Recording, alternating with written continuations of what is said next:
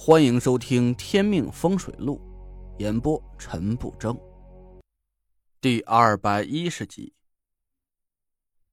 鬼脸的左眼皮正上方的田宅宫里闪过一道明亮的阳气，我愣了一下。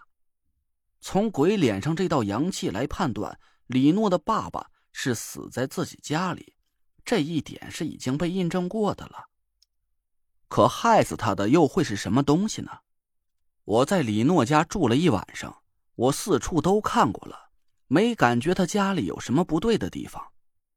再说了，家里还有个李莹呢，李莹是纯阳之体，除非那个鬼是个道行高深的凶煞，不然沾染到屋子里的纯阳之气，肯定就当场被打散了。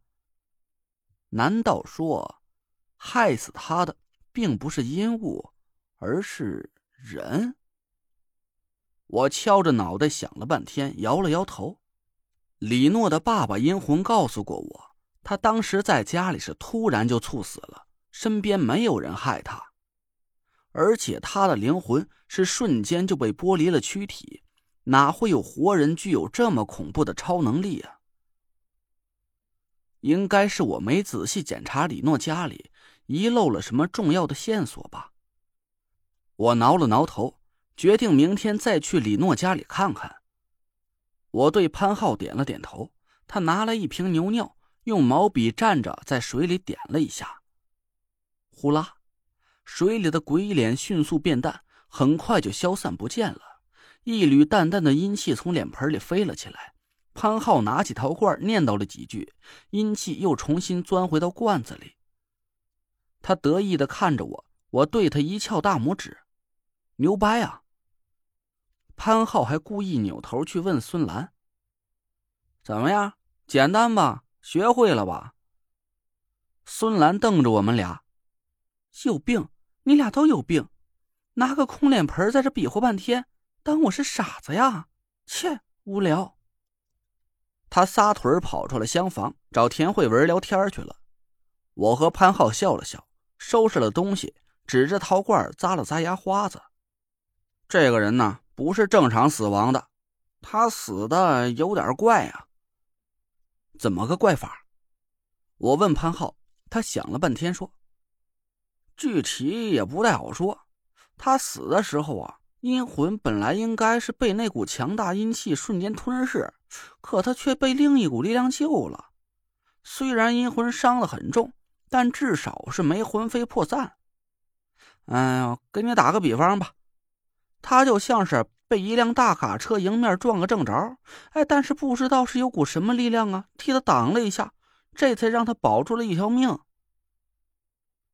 我点了点头，心里更加确定了一件事那就是李莹，应该是他的纯阳之气留在家里。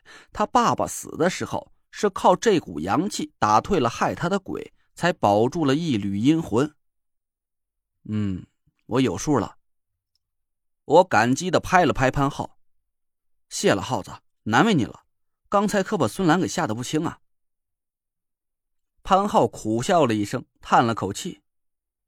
他既然选择嫁给我呀，那以后这种事儿少不了遇见，还是让他早早练练胆子吧。哎，咱风水师这碗饭呢，可真不好吃啊。我深以为然，拍着他的肩膀安慰了他几句。送走了潘浩和孙兰，我强打精神洗了个澡，一头栽在了床上。我已经一整天没合过眼了，这时候早就困疯了。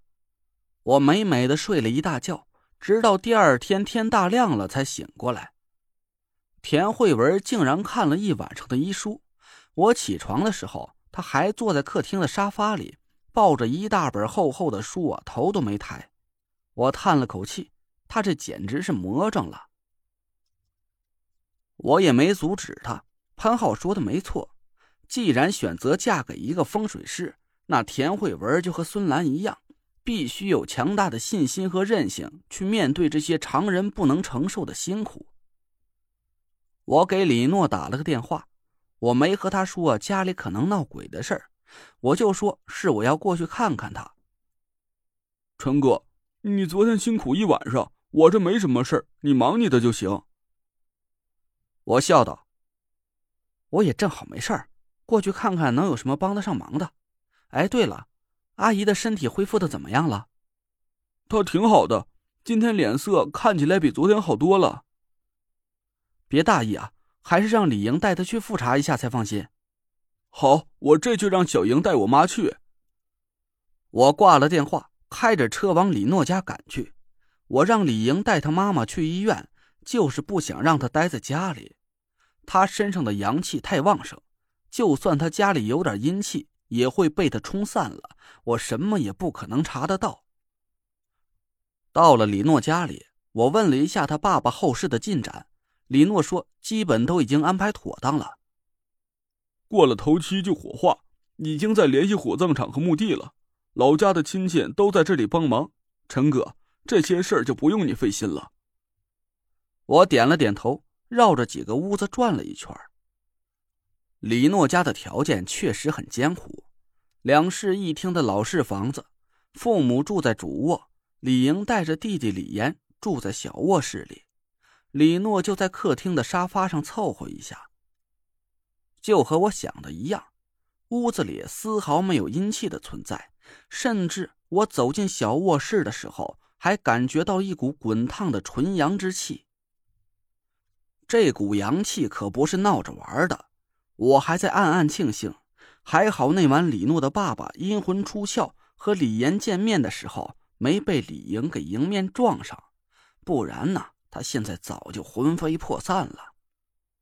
我绕了一圈，无奈的摇摇头，就算这间屋子有过阴气的存在，现在也早就被李莹的阳气冲散了。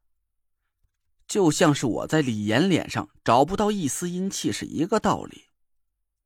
我把张俊轩打来的五万块钱转给了李诺，他一个劲儿的道谢。谢谢陈哥，也和你的朋友转达一下我的谢意。有了这笔钱，我就可以给弟弟妹妹交学费了。有机会的话，我一定会报答他。离开李诺家，我想起一件事儿，赶紧在路边停下车，仔细想了半天。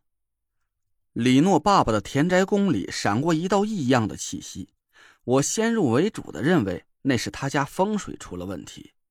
可我忘了一件事，在这之前他还接触过另外一栋房子，那就是他接了张俊轩公司装修的活问题会不会是出现在这里呢？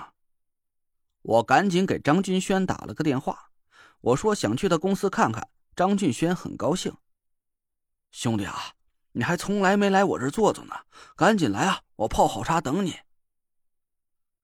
我走到张俊轩的公司，他的公司规模没有田天祥的房地产公司那么大，只是一栋三层的小别墅改造的办公室，虽然地方不大，却很雅致。张俊轩搂着我走进他的办公室，给我倒上茶，我也没心思喝，直接问他：“张大哥，李师傅装修的那套房子是在哪里？”是在海淀附近，房子面积不算大，不过很难得，是个独门小院是我一个朋友买下来的，装修材料花了上百万，光李师傅的工钱就花两万八了。怎么了？你怎么突然问这个？我皱了皱眉头。反正你也知道我是干什么的，我也就不瞒你了。李师傅死的有点蹊跷，我在他家里没找到什么线索。我推断，有可能是他装修的那套房子有问题。张俊轩吃了一惊，瞪大了眼睛：“你说什么？那房子有问题？坏了，坏了！”我眼皮一跳：“怎么了？”张俊轩顿时变了脸色：“老唐已经在往里搬东西，要准备住进去了。”感谢各位听众老爷、各位家人。能支持我，能支持这本书一直听到现在。我呢，在喜马开了个小杂货铺，里面是好吃的好喝的，家常用品，还有什么美妆护肤啊，是应有尽有。您呢，点开我的主页，可以看到他的店铺。大家听书的时候，可以没事进去逛一逛。还有啊，不增加是呼伦贝尔的，我的资料啊有我的微，大家可以加一下。我这里有正宗的呼伦贝尔牛肉干，如果需要的，嗯，加一下我吧。